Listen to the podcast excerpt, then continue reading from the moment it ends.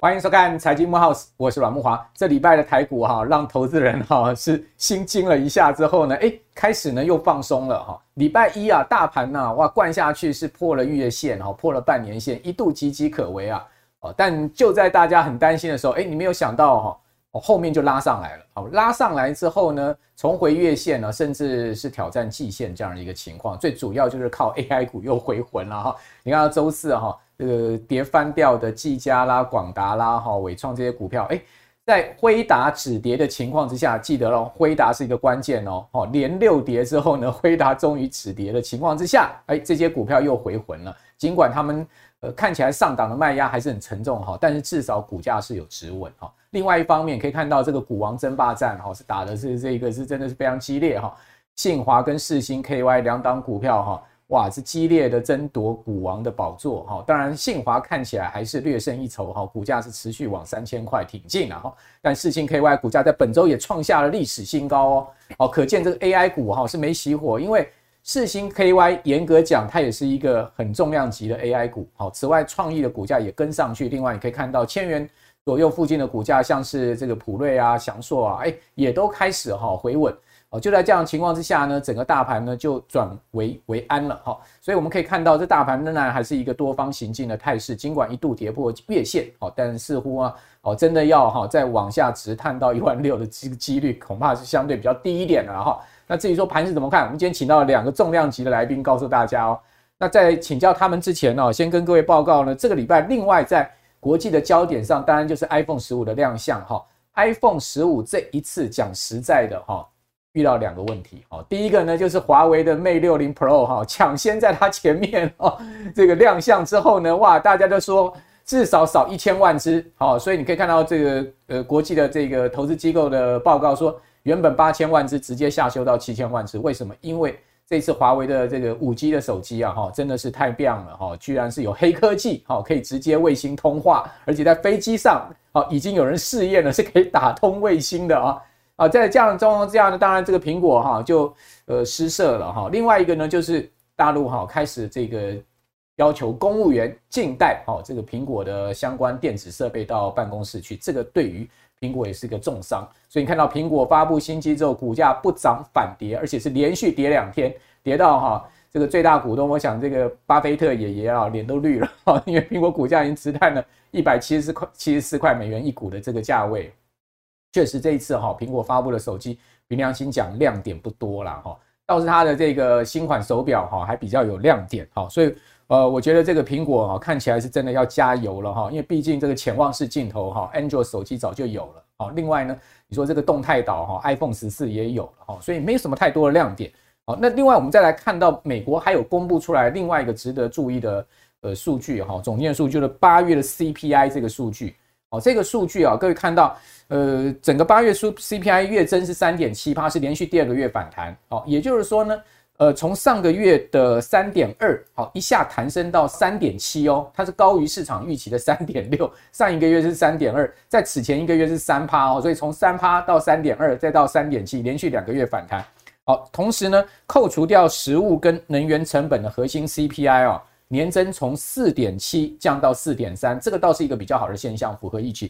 不过我们还是跟大家讲说了哦，虽然说这个核心 CPI 哈是有往下掉的状况，但是呢，我们所谓的超级通膨这个数字啊，就是说在这个核心 CPI 里面哈，它你再进一步的去切分叫超级通膨，就是扣掉住房的服务成本哈，倒是往上升了哈，而且呢，升的这个情况还蛮明显的哈，八月的数字增幅是百分之零点五三。远高于七月的月比增幅的百分之零点二，这创下二零二二年九月以来的新高啊！所以在这样情况之下，大家对于通膨啊还是不能掉以轻心啊！啊，市场认为说这个九月联准会应该还是不会升息，因为现在不升息的几率高达九成，并没有因为这个数字而动摇。那至于说十一月不升息的几率，现在目前是六成啊，但是也有四成的人看是啊，这个十一月会升息啊。不管怎么讲。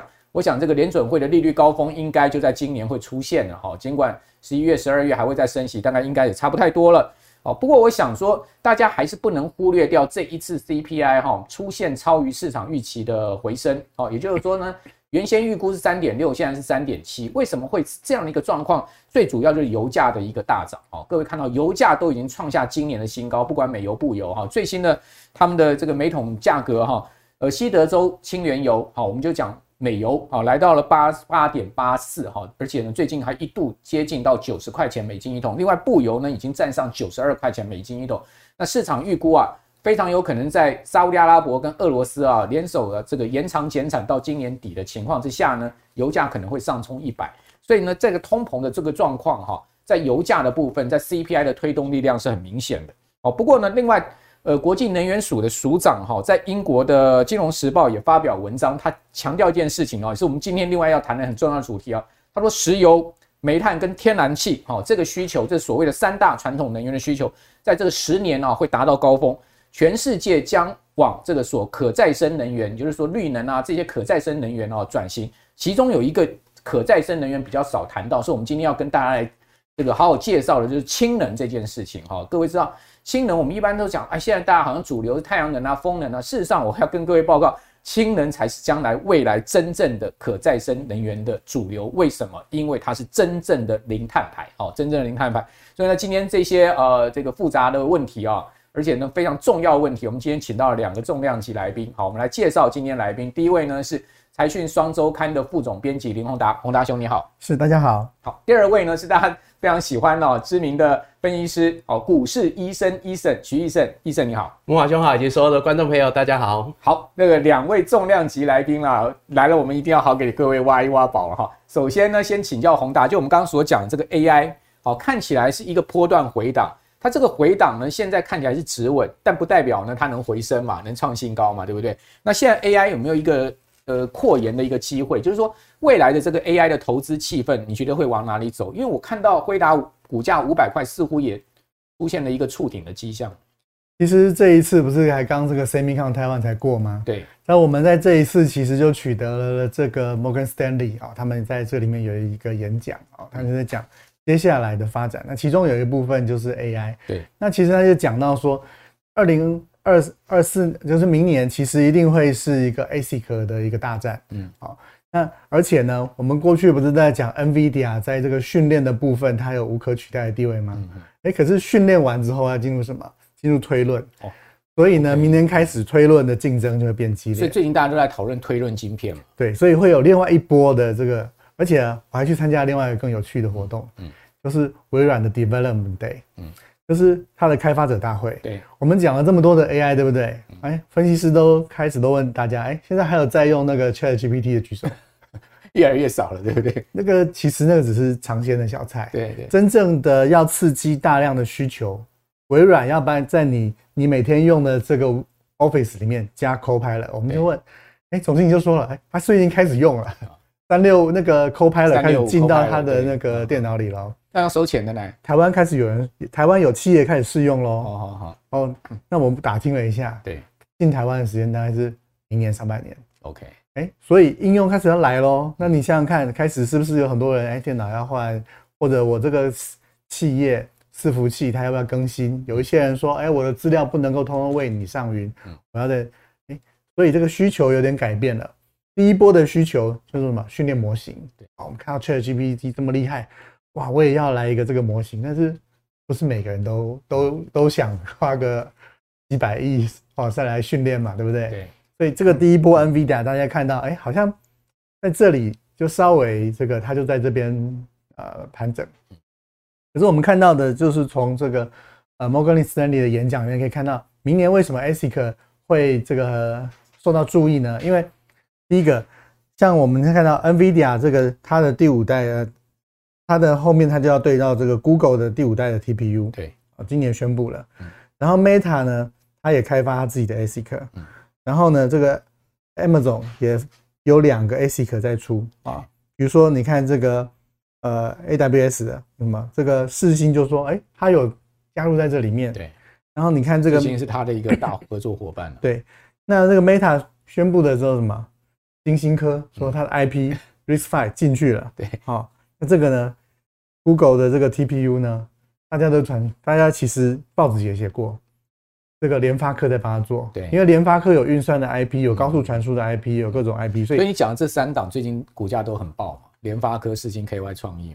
对，所以这是一个重要的讯息，就是说，哎，不是每个公司都说我就是坐在那里等人家做好贵的要命的这个。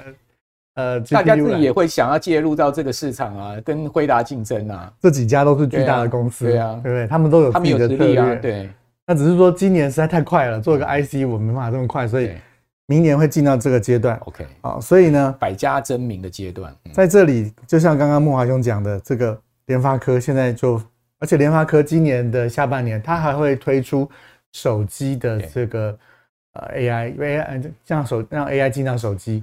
所以这次其实我们在财讯里面也有登一个很完整的一个那个企划，就在讲说，其实联发科现在已经转型了，它就是要把整个平台打通，嗯，从终端的手机到云端，全部都 AI，它都要把 AI 放到它里面，它里面比如说它电视对不对？对，哦，然后它是有网通，对，然后它有很多的这个 AIoT device，就是这要拉扯啊，就说。这个刚广达说，哎，我们的 AI 通通都要在云上。那联发科说，哦不，你这个如果你要有隐秘性啊，或者是说你如果不想付那么贵的钱，每个月付个什么九百一千跑这个 AI，那那你可以用这个联发科的 AI 晶片。我举个例子哦，很多人都在怀疑说，哎，终端的 AI 会不会起来？最近有个有个 APP 出来了，对，叫做妙啊相机，嗯，直接用手机生成图片，哎，你就给他拍几张。你的这个照片，他我我有去下载啊。他说他说哎，你要换不同的背景，对，不同的人啊，不同一个人，然后不同背景，他限制说不能小孩，嗯，然后他就会去学习你的样子，然后你要上太空，那就合成你在太空；你要戴墨镜，那就合成你戴墨镜，都在手机已完成，嗯。所以 Edge 这边的 AI，这就是联发科接下来要做的事情哦，所以这很有趣哦。所以所以我才会说。可能进入第二阶段哦，大家都要来争哦，不是只有你 NVIDIA。NVIDIA 记不记得它最后推的是一个比较中中阶的，不需要 CoWoS 的一个 L40S。对，其实大家已经看到，接下来就是刚刚讲的，如果每一个公司都要开始自己有自己的 server，哎，我的东西不想丢到云呢，或大家开始像那个我之前采访那个技嘉的时候，他们就在讲。那 Adobe 这些公司，中型公司，它也需要它自己的 AI 云平台。对，可是它也不会愿意说把自己的大脑放在别人家里，没有买伺服器。嗯，所以这些这种 L 这些新的这个晶片就是瞄准这个部分。所以你看这个 AMD 跟 Intel 为什么之前那么乐观？苏志峰说哦，还涨五倍。因为他没开始出招，他的今天要明年出才会出啊，所以这个相关的这些供应链，那明年一定还再动一次。那我们采访摩根斯坦利的时候，他就讲一个指标，他说你要去看，他说明年上半年其实半导体会 U 型成长，U 型反转，因为库存已经去化到差不多了，这几季已经即将要低于原来疫情前的平均水准。我去算一算，也真的就是在这一两季的时间会低于，所以。明年上半年可能这个旧的补货潮就要上来，再加上 AI 半导体很好，像他就讲一个很重点的指标，说各位要去看这些公司，在它现在跟疫情前的毛利率，谁有在上涨？那比如说像晶圆店啊，晶圆店它可能毛利率还不错哦，比它疫情前要来得好，因为这个高速的这个晶片，它的这个测试，哦更花时间嘛。所以大家可以寻找这些毛利率有在增加的半导体的公司，它也很看好。台积电，嗯，因为台积电的毛利率在疫情之前可能就四十几，但是现在都涨。他说涨价之后反而对台积电是稳定的，因为它是稳稳的在五十二以上。是。那如果需求再回来的话，台积电好像它也会有表现。嗯。大概目前的 AI 是看到这样，那后面就是其实微软。接下来会很用力的来推各种 AI 的服务，所以台湾的资讯服务类的公司，大家可以看一下。好，所以大家这个几个方向，刚才讲的 S 是一个很大的方向。好，那另外呢，呃，这个 AI 相关的资讯服务业者也可以注意，还有一些呢，就是相对半导体哈，这个毛利在成长的一些公司。哦，刚才宏达已经把很多公司的名称都告诉大家，大家好好研究一下。好，那这礼拜还有一个大事哈，就是台积电哈，这个召开了临时董事会。哦，台积电要开临时董事会，一定是有大事要讨论。果然呢，就是宣布了哈，这个投资一亿美金哦入股这个，等于说是呃参与安谋的 IPO 了哈。啊，大家都知道现在全世界哈三大架构 ARM 好就安谋，另外呢就叉八六哈就是 Intel 的部分，还有呢就是 RISC-V 哈那个就刚刚谈到金星科这一块，全世界这三大架构现在正式哈大家要一起来拼场了哈。那台积电入呃入主安谋哦，这个一亿美金不算多哈，但是毕竟哈它是参与了哈。另外呢，它也要投四亿多，这是更大一笔哈，也是美金啊。这个入主十趴的哦，Intel 的一家这个半导体设备的子公司。那这个其实呢，跟台积电要往两纳米走哈，是有一个绝对的关系了哈。要进入到 GAA 这个制程哈，台积电必须要哦，在这个半导体设备上面要掌握一些。呃，关键的这个呃契机，好，所以这礼拜呢，大家要关注这个呃所谓 ARM 这件事情。那这个其实又跟这个 IP 有关，所以为什么这礼拜这个 IP 股动得特厉特别厉害？还有呢，就是刚谈到了哈，这个 AI 要变现啊，大家要变兵家必争啊。那个呃高盛一篇报告哈，居然可以让这个特斯拉的股价哈涨十趴哈，市值一天增加了七百亿美金，说哦这个特斯拉那个超级电脑都就哈将来不可限量哈。都要往这个 AI 走，所以可见这个 AI 是不会死哈，因为大型企业、国际级的哈，或者说中型企业都必须将来必备 AI 这个军火库哈，所以呢，在这样的情况之下，AI 相关的概念股哈，确实是值得大家长期追踪跟 follow 的哈，只是说它的资金可能会在这个概念股里面做轮动。那另外我们来从八月的上市柜营收来看哈，整体而言呢。还算不错哈，因为连续四个月守住三兆，而且是成长的一个情况，月增一点五趴哈，年减七点八趴，这个年减的幅度也有在收敛了哈。前八月营收二十五点二兆，年减十一趴，创新高加速有五十六家哦。那这个呃营收呢，它其实已经反映说，刚才宏达讲一个很重要的关键哦，这个谷底大概应该也过去了哈，就是说整个去化库存呐哈，包括不景气的一个下行周期大概也过去，所以在这边。哦，我们就来选选股哈，选股就变得很重要，因为呢，呃，过去的三周哈，台股其实是在月线跟季线之间波动，哈，这个指数的空间就压抑在这个区间里面，什么时候破茧而出啊？哦，等待量能啦，哦，那但是呢，在这一个盘整的过程中，确实有很多股票往上走，比如说刚刚谈到联发科。股价呢就没再见过低点哈，一路往上走，那就非常明显变成是选股不选市。那这个当然就要请到选股专家 Eason 来告诉我们了哈。就 Eason 这个呃最近的盘势，有的有很多人觉得不好做，因为它没有一个呃持续往上涨升的这个力道。但是呢，其实也有人觉得很好做，因为选到对股的股票觉得很好做，对不对？对。好，这个你怎么看这样最近这样的一个呃态势呢？呃，主要是这样子哈，呃，两个问题嘛，一个就是在于说呢，回归到就是大盘的量能。这段时间的量能明显的萎缩到不到三千亿，所以说呢，因为量能不足，只能个股表现。对，所以这是第一个主要的原因。那回到个股表现来讲的话呢，可是呢，因为大整个一个趋势人多，而且呢，很多的股票过去啊，风采都是被 AI 给抢走了。对，那现在呢，AI 进入中段整理的过程当中，所以让很多的空间回到其他的呃，算是落后补涨。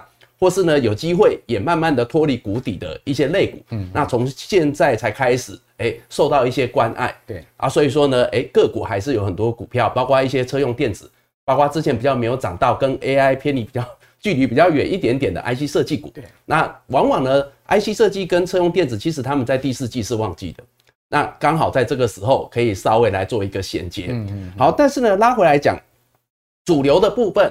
我们刚回到一个原罪，还是在没有量嘛？那没有量，就是因为没有主流，没有人带头冲，所以才会是个股表现。对。但是呢，这个情况，我认为在尤其进入第四季之后，我觉得还是会改观。嗯。为什么？因为往往第四季电子还是有行情。对。电子还是有行情。你上次来的时候也是这样的。所以目前这个看法是不变。对。好，所以呢，很多人这时候都在探讨说啊，AI 是不是结束？AI 结束？但是呢，我认为它不过就是中断休息。OK。那现在 AI 股的问题，其实只是在解决他们过去两个问题嘛。一个呢，就是在于说呢，啊，因为 AI 今年第二季来的太凶太猛，所以呢，供给跟不上的问题。对。好，第二个问题就是啊，因为上半年整个消费型的这个电子，包括 PC、NB，甚至一般的伺服器，本来就是不景气啊。没错。所以呢，那个财报出来，丑媳妇见了公婆，大家一时难以接受。对，但毕竟各位不要忘了，如同刚刚这个木华兄跟洪达兄所讲的嘛，其实长远来讲的话，整个 AI 这个产业的应用大爆发根本就还没有来。现阶段就是因为供给不足嘛，对，所以只有那些大厂哇，Google 啊、微软啊、Meta 啊，甚至特斯拉啊，可以砸大钱，一砸就是几百亿。对，那所以说他们先拔得头筹嘛，先想办法先建，对，哦，资料中心。啊，可是未来呢，除了这些大型的运用会端出来之外，还会有一些客制化的。包括一般的中小型企业，甚至个人的运用，对，所以其实所谓的 AI 运用，现在的确只是在一个元年的初期。嗯所以呢，现阶段第一个就是因为之前股价先反映了题材，对，所以大涨。好，然后呢，又去呢丑媳妇面 面对一下公婆啊。但是呢，我认为中段整理过后，还是呢 AI 还是非常有行情。OK，好，所以呢，在过去来讲，我们想哈，这个整个一个 AI 的行情呢，我相信过去不管是黄仁勋。或者是呢，我们刚刚讲这个数码的部分，其实大家呢在对于未来整个一个 AI 的应用跟跟整个一个市况啊，目前为止应该都没有改观的原因啦。是，好，所以说呢，我们光看一个很简单的，就是从现在到二零二七年呢，这整个一个年复合成长率，光在 AI 的部分还是高达了这个呃十四个 percent，嗯，好，而且到二零二七年市场规模到一千九百一十亿。而且我个人是认为这个应该都还是低估的啦。对，好，那另外呢，就是说呢，我一直强调 AI 对台股的重要性，不单单只是在于它的应用之广哦，整个一个未来的呃市场可期啊，最重要还是在于说这是台湾。厂商吃得到的，对，因为你市场很大，我们吃不到没有用啊。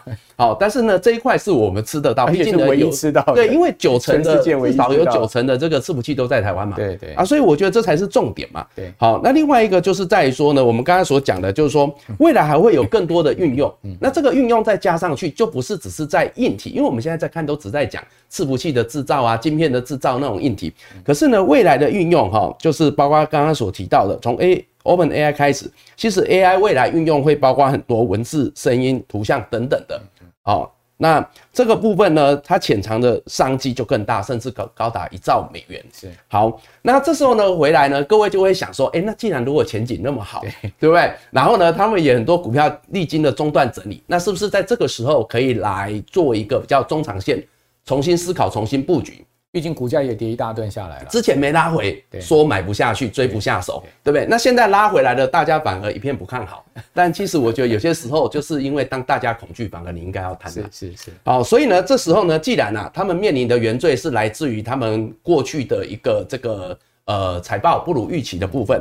那现在呢，八月份的财报也已经公布了嘛，所以呢，我们就帮大家呢也整理了这个财报的数据，电子五哥的。对对对对对，那。呃，我们帮大家整理哈，尤其 AI 相关的部分。那这些个股，那这些个股呢，他们其实呃，除了是 AI 相关之外，哈，这里头几个参数。对，第一个呢，就是说他们在八月份营收公布之后，嗯哼，年月都是成长的。OK，哎，那这代表什么？代表呢，它在整个上半年依旧消费性电子不景气的情况下，哎，还可以呢比。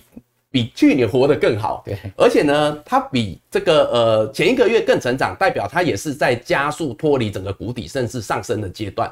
所以这个部分代表的它的基本面相对会比较有撑。所以呢，我们就帮大家呢呃整理了这两张图表，大家可以看一下，好，相关的个股，对，好，那里头的个股呢都是年月双增，营收都年月双增，对对对，这样的个股，好，那所以等于说这是在 AI 族群里面相对你觉得。至少在营收动能上面看起来是比较好，呃，就是从哪里跌倒从哪里站起来的意思啦。因为为什么他们在这这一个多一两个月，很多 AI 股进入整理，就是我刚刚所讲的那个问题嘛。对，好，那可是呢，这个问题我认为并不是没解的。没解的原因在有解的原因，第一个就是说他们的问题就是在自己，嗯，就是因为供给跟不上嘛。对。啊，但是这个东西随着时间是能解决。讲白话一点，就是辉达的晶片拿不到，就对，可以这么说啦。但是呢，辉达会回过头来啊，辉国辉达回过头来说，这不是我的问题啊，这是你们 CoWoS 的产能不足的问题的问题啊，对对对。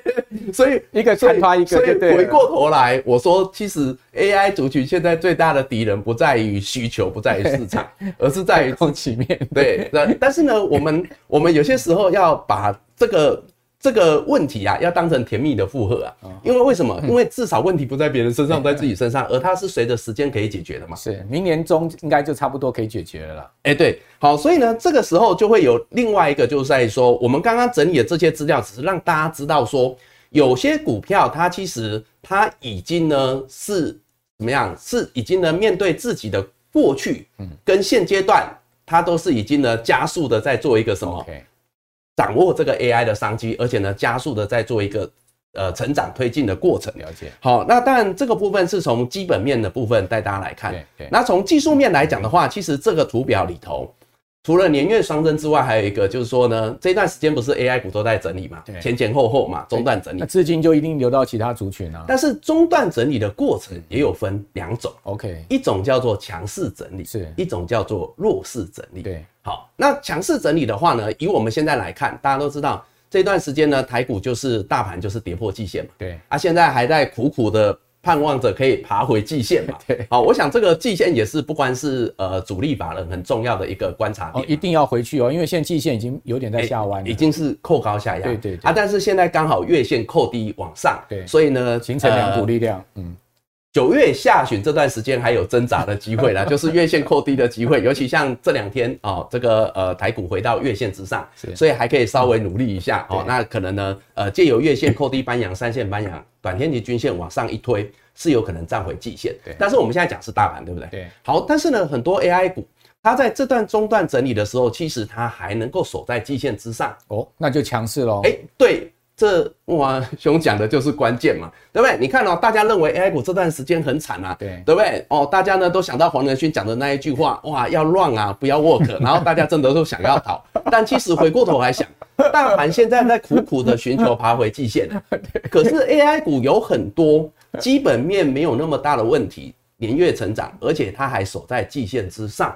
那当然就是强势整理嘛，是是是。所以这里头呢，我们举几档，对，我们就回到这个呃基本面跟技术面同时参考的情况下，我们刚刚给大家这两张图表的个股，其实都是在季线之上。是，所以呢，这里头呢，所以这些股票不但年月双增，而且在季线之上，就是考同时考量基本面成长的动能，同时呢也考量技术面。了解。对，那所以呢，像第一个哈，现在呢也努力的在争取股王宝座的这个四星 KY，对不对？那到我们录影的时候，其实都还在持续创高的过程嘛，对对对，对，那各位会想嘛，第一个，它之前难道没涨吗？它也涨很多啊，是对不对？因为我们从年初、年中一路讲过来，它从八百块涨到两千七，对对不对？当然一度当了股王，现在还在苦苦的追赶啊。好，但是呢，最重要我们要讲的就是说，第一个它也是 AI 股，它今年也涨了两倍，可是为什么它还在创高？嗯，对，那所以呢，这时候你会看到几个嘛？当然呢，刚刚如同我们讲的嘛。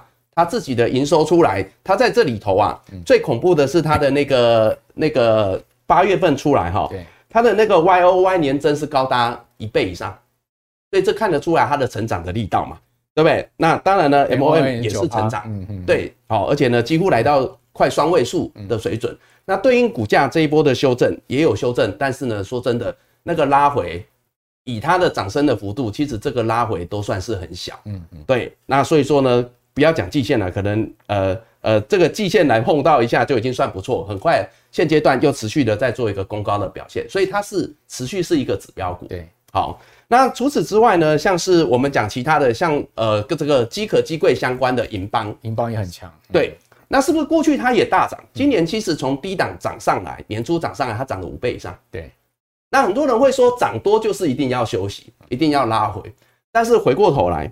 哎，看他们好像还是很强啊，就是见回不回，季线都没碰到。对，那到现在还守在月线之上。对，那所以这时候我们在对照他们公布的营收，就知道说哦，其实呢，包括银邦的部分，它也是一样哦。它呢，在这一次的一个数据里头啊，哦，各位可以看到，就是说呢，哎，银邦公布的数据哦，那除了呢，呃，基本面啊，去年赚十一块，今年赚九块多，当然这是上半年。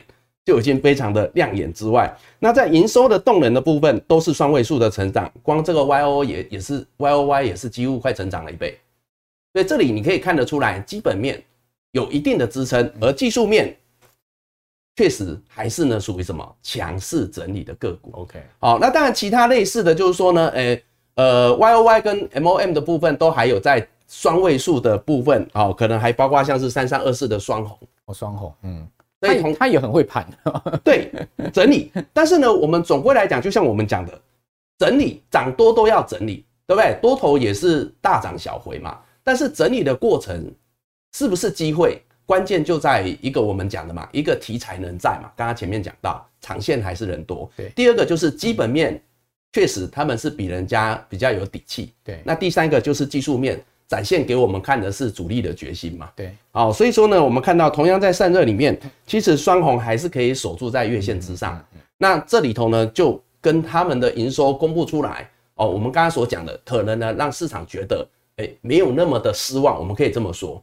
但是呢，我还是要强调，毕竟呢，这个部分这些股票，他们过去涨多，只是现在属于强势的指标。对，那很多人会想说，即便他们现在是强势整理，可是呢，回头一望，的确呢，哎，这个高度有一定的高度了哈，很多人还是会恐高症 啊。那这时候呢，我们就来看基期相对低的，而在 OK 连月都是成长的。对，那一档呢，就是这个六二一三的联帽。OK，好。六二一三的这个联帽的部分呢，哈，那算是呢今年比较没有涨到的一档，这个呃也可以算是 AI 概念股，因为它是比较晚才加入的。是，但事实上呢，各位可以看到，就是说呢，它在八月营收公布啊，呃，MOM 跟 YOY 都是双位数。OK，那最重要的是什么？啊，最重要的是呢，它在今年的一个涨幅啊，哎，确实呢是比较低的，嗯，对不对？好，所以呢算是比较没有涨到的。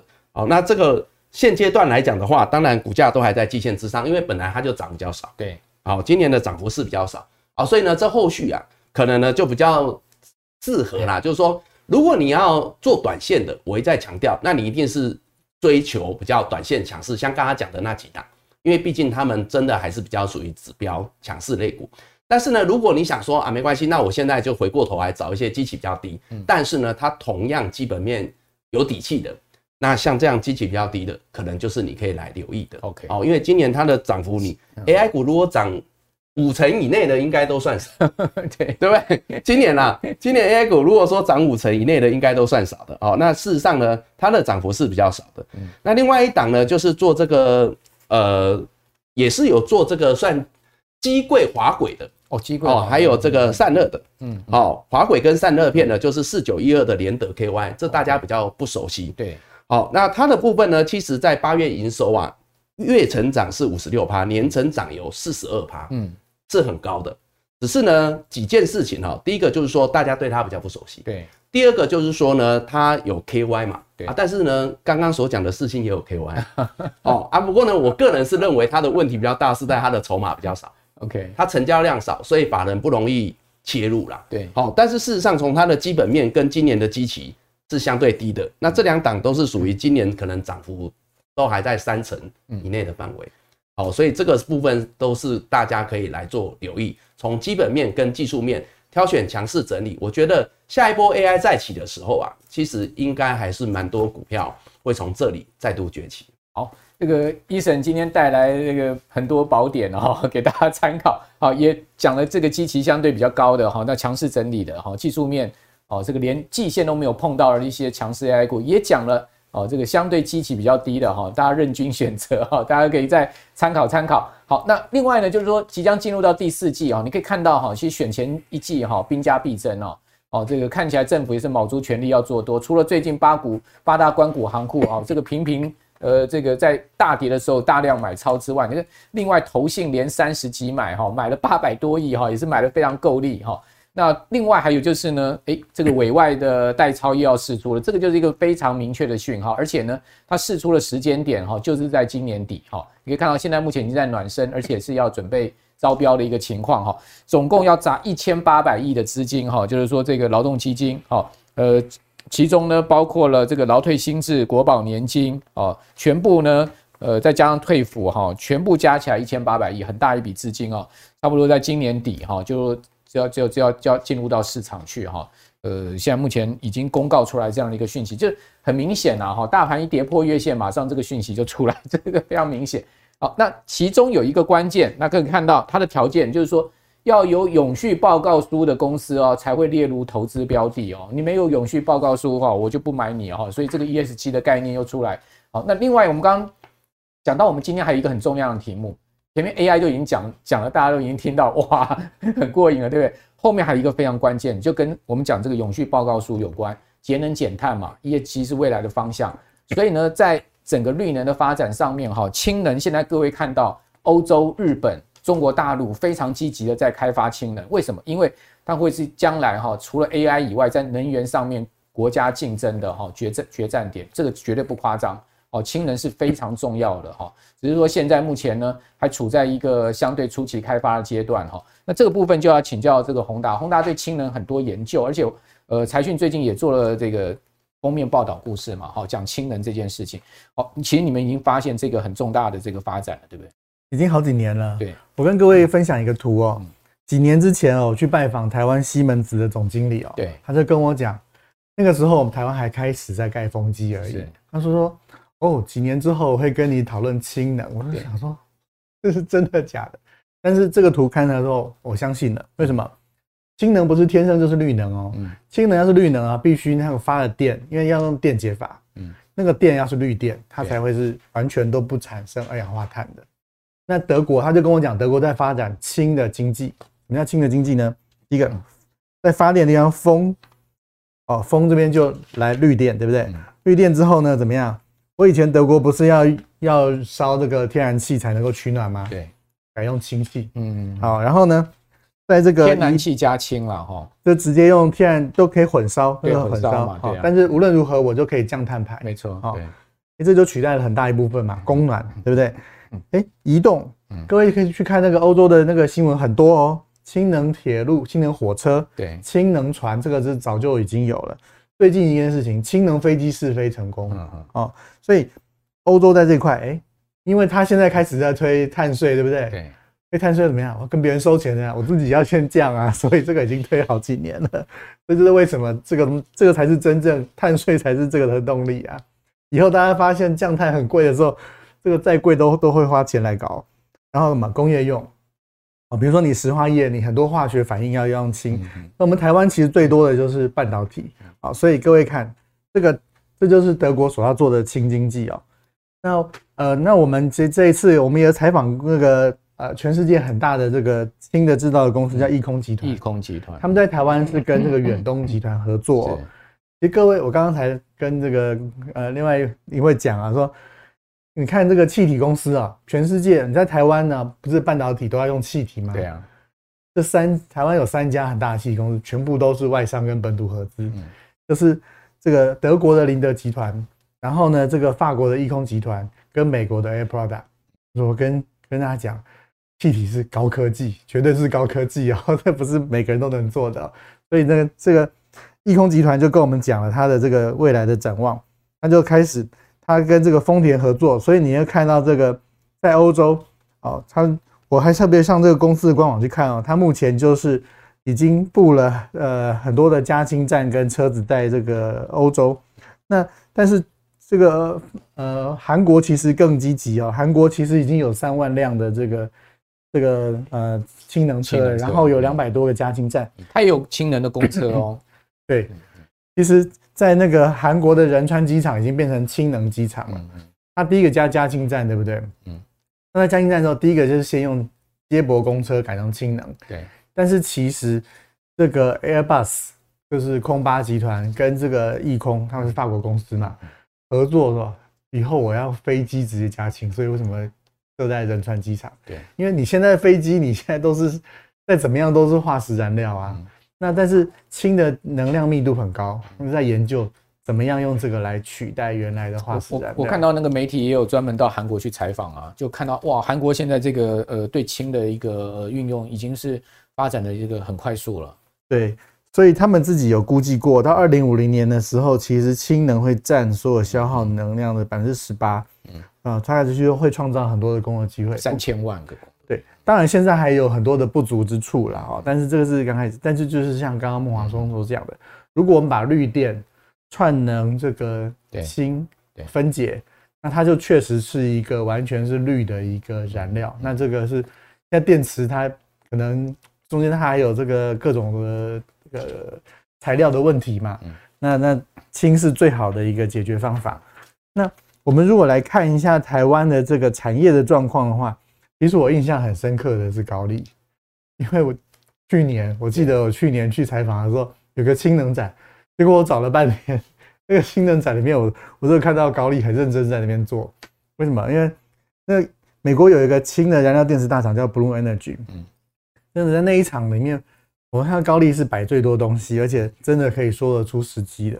他就说呢，他们在这个复兴乡呢，其实做了一个呃政府的专案，就是说我用电解氢能去做一个紧急紧急的能源系统。他说他有给我看照片，就是说他真的是有这个时机有做出来，而且在这个氢的里面，它其实要很重要的一个叫做分解槽啊，它的高力能做，然后那个还有一些热交换器啊，所以它在这里面已经布局很久。不，最近其实大陆也很积极要谈这个氢能，也是这样，因为碳税要来了。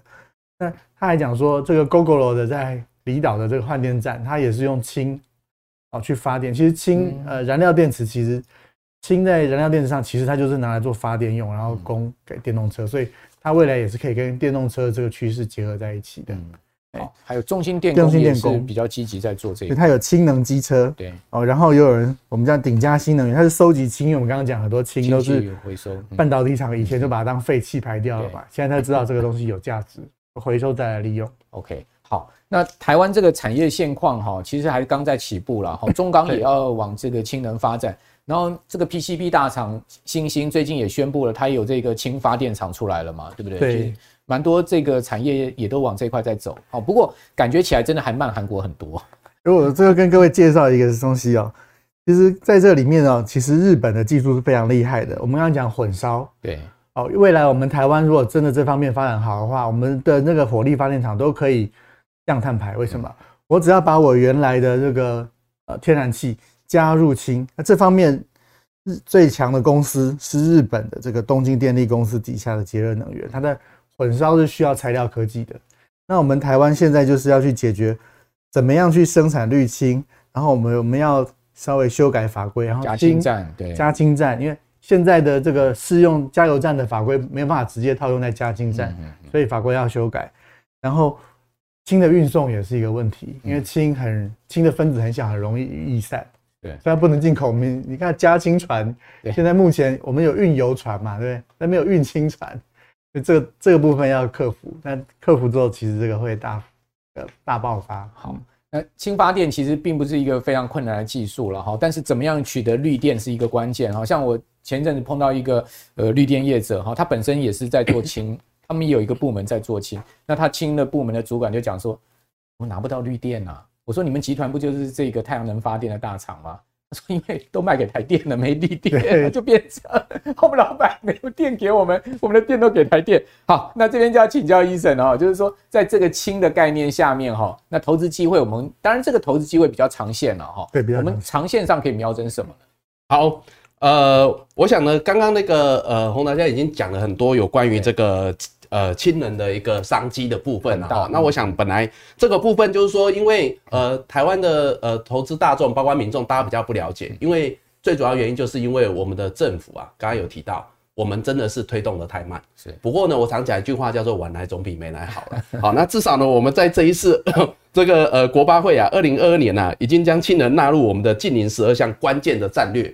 哦，就是在今年，我们开始看到政府有一些有一些动作啦。对，好，那所以说呢，很多人呢虽然陌生，但是呢，我觉得呢有一个呃很重要的一个由这个企业重信啊所发出的一个景气的一个展望指出啊，全球的氢能市场在二零三零年会超过天然气，液化天然气。哎，这时候大家就开始有感觉，对，为什么？因为现在天然天然气大家都有感都知道嘛，都很熟悉嘛。哎，那你如果想说在七年后。这个氢能就会超越天液化天然气的话，那是不是代表它是有可能走入我们的家户跟大家的日常所需？这是肯定的。所以说呢，呃，我刚才提到就是说呢，哎，政府呢这时候的确是要加紧脚步哦。那这时候呢，呃，如果回到投资人的身上，大家更关切的就是说，哎，那呢有哪些公司 对不对？它可以抓住这未来的一个长线的商机，因为这也是一个长线的比较大的商机，而且这是政府一定要积极去追赶的一部分。好，那台湾的厂商呢，并不是没有啦，哈，只是说呢，呃呃，过去啊，我想呢，这个氢能概念股的部分呢，哦，那现阶段帮大家整理出来，哦，那这个应该算是目前主要国内几大哦，这个上市贵公司，那比较呢有在呃参与这个氢能的部分，这个商机的部分。好，那其实呢，这里头各位有气体公司，也有这个呃，对。相关的对哦，因为呢，这里头有很多就是刚刚洪达兄所提到的啊，包括呢像是这个呃跟跟这个 Air Products 哦，就是呢美国知名的这个氢能源股合作的四七五的三幅画。对，好，那另外一个呢，这个联华林德就是呢一二二九的联华，就刚刚讲的三大对对对对外商进来，就是说，因为他们是国际比较知名，而且呢，呃，运行的比较早，也比较有规模。对，那我们呢，就是说呢，当然要借鉴嘛，而且呢，可能透过一些直接间接的合作。对，好，那当然过去大家比较熟知的，可能就是刚才有提到的，就是 Bloom Energy 的部分。嗯嗯。好，那这个呢，其实呃，从去年开始到今年啊，包括在三月份啊，我在我个人频道投资医生，我有讲到那个呃氢能五虎将。那那时候呢，我们就已经举的呃，就是有跟大家介绍几档，包括像是高丽啊、中心店，还有三阳跟康舒，对，还有呢就是呃一二二九联华。其实这五档就是当时我们在三月的时候介绍。哦，那这都今年部分是今年的标股哦。呃，康舒啊，都是高丽啊。今年哈，其实除了刚刚讲的最后讲的联华，其他都有。最高点都涨过一倍，对，联华比较股价温，对对，都涨超过一倍过哈。那像高丽，当然从去年算起已经涨超过六倍，那但是今年到最高点它还涨了一百五十七。去年它有发现，对，那但是现在他们都陆续拉回，也是在做一个如同我们刚刚 AI 讲的中段整理。嗯，好，那很多人会想说，像高利拉回幅度大概有四成，可是这时候你就要去想，它从去年到高点涨了快六倍，对，它拉回四成。还好，其实还是我们刚刚所讲的大多头行情的什么大涨小回。好，那像中心店，大家都知道，因为它在第二季有认列了这个呃之前那个云豹案的一个二十一亿的亏损，所以呢，它的一个 EPS 哈，在上半年呢就只有零点一二元。但是呢，还好那个应该是一次性。是啊，好，那长远的一个景气的一个就是产业的发展，哦，竞争力应该是还在的。嗯。好，那刚刚呢，如果要讲说，哎、欸，你锁定这样的一个题材，那你想说呢？哎、欸，除了氢能五虎将今年都大涨一倍过，现在在中段整理，那有没有值得留意的？那这里头呢，我们就分两个区块哈，一个区块呢就是呢，呃，之前推荐过的这个一二二九的联华，对，哦，那刚刚有提到一个重点，就是说，除了呢，它也是呢站在巨人的肩膀上啊，哈，来做一个合作。那因为它旗下的联华林德将会建置这个加氢站，好，我们刚刚资料里头有写到。那再加上呢，就是说呢，刚刚有提到它今年的涨幅，一样相对比较小。嗯嗯，以过去大家比较熟知的啊，呃，大概呢，它今年的涨幅是比较少的，今年涨三十五趴。但是呢，以大家可以看得到，就是说呢，以今年上半年它也赚了一点四七元，去年赚了二点六元。嗯，那现阶段呢，就在你季线跟半年线之间整理，好不好？那如果呢，未来有机会，因为它贴着季线嘛，那未来有机会呢，再重新站回季线之上，好，那如同我们刚刚所讲的。其实它还是蛮有机会呢，重新再做一个什么转强的动作。这个等于等于说是一档很稳的啦。对对对，好，那因为这本来在本业跟这个呃呃亲人的题材加持的情况下，这档股票本来就是属于比较稳的。对对对，那再加上我们刚刚讲的，就是说因为机器。比较起来还是比较偏低，嗯，好，否则之前讲的那几档中心店那一些，今年都已经大涨过一倍以上过哈，即便整理，可能如同我们刚刚讲，很多人还是会怕有这个最高的风险。是，那其次呢，就是在帮大家多介绍哈，之前呢我们比较没有介绍过的三档标的。好，那一个呢就是刚刚所讲这个三氟化，那这个三普化的题材刚刚有讲到，它也是跟这个呃呃。大厂合作合作嘛，美国的大厂做合作，而且呢，大家应该也要了解到，它还是台积电先进制程的供应链。那去年呢是赚了八块多，今年上半年呢、啊，就是因为表现没那么好，因为呢本来半导体在上半年就是去化库存，那上半年呢赚了两块钱。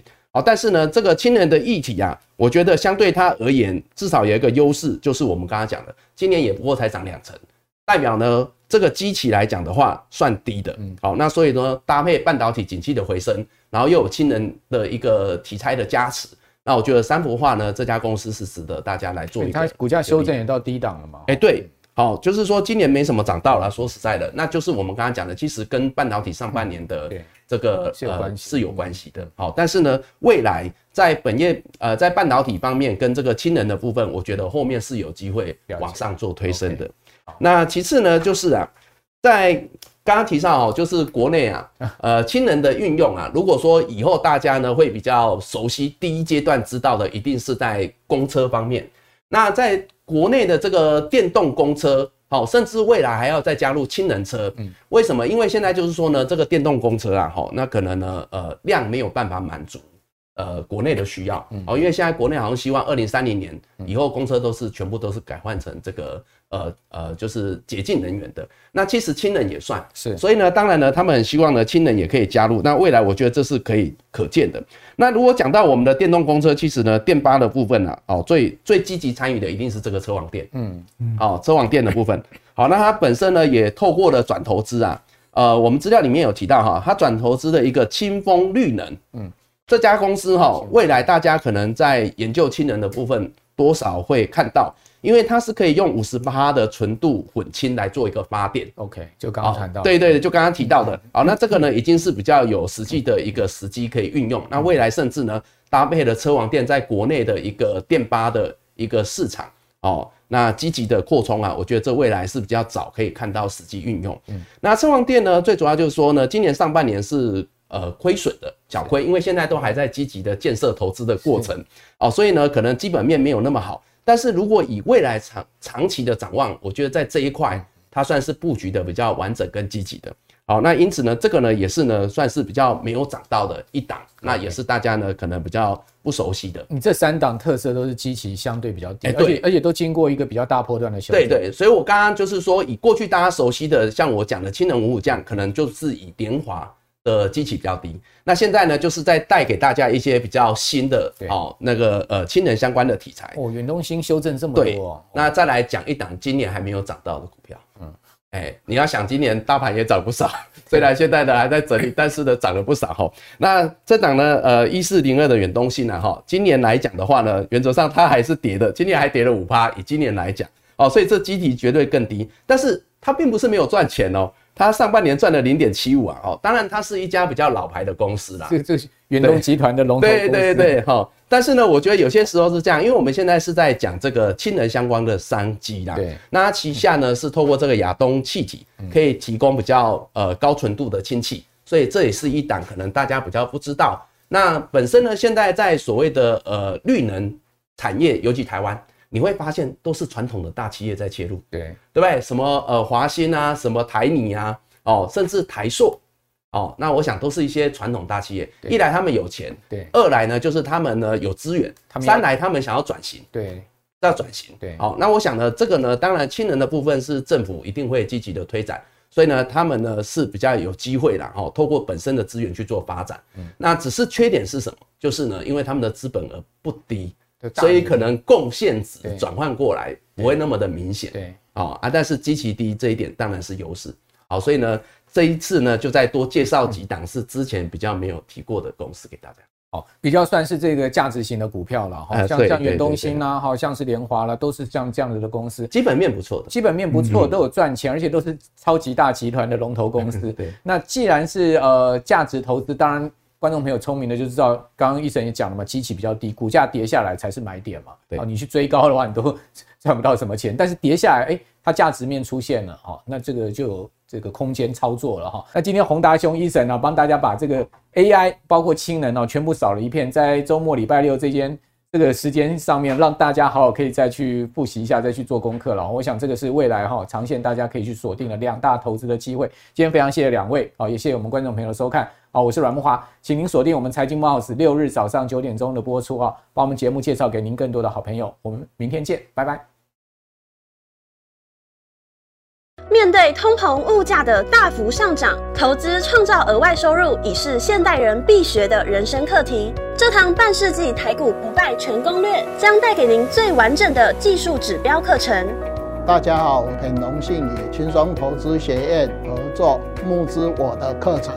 本课程叫做《半世纪台股不败全攻略》，将是我累积半世纪的统计所归纳出最具系统性的综合指标课程。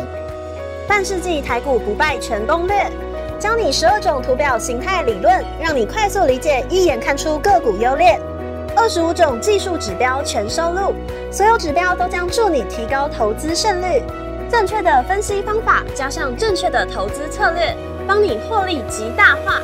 我是杜金龙，台股实战半世纪的我，将用最轻松简单的教学方式，教你把各种图表指标理论。从文言文翻译成白话文。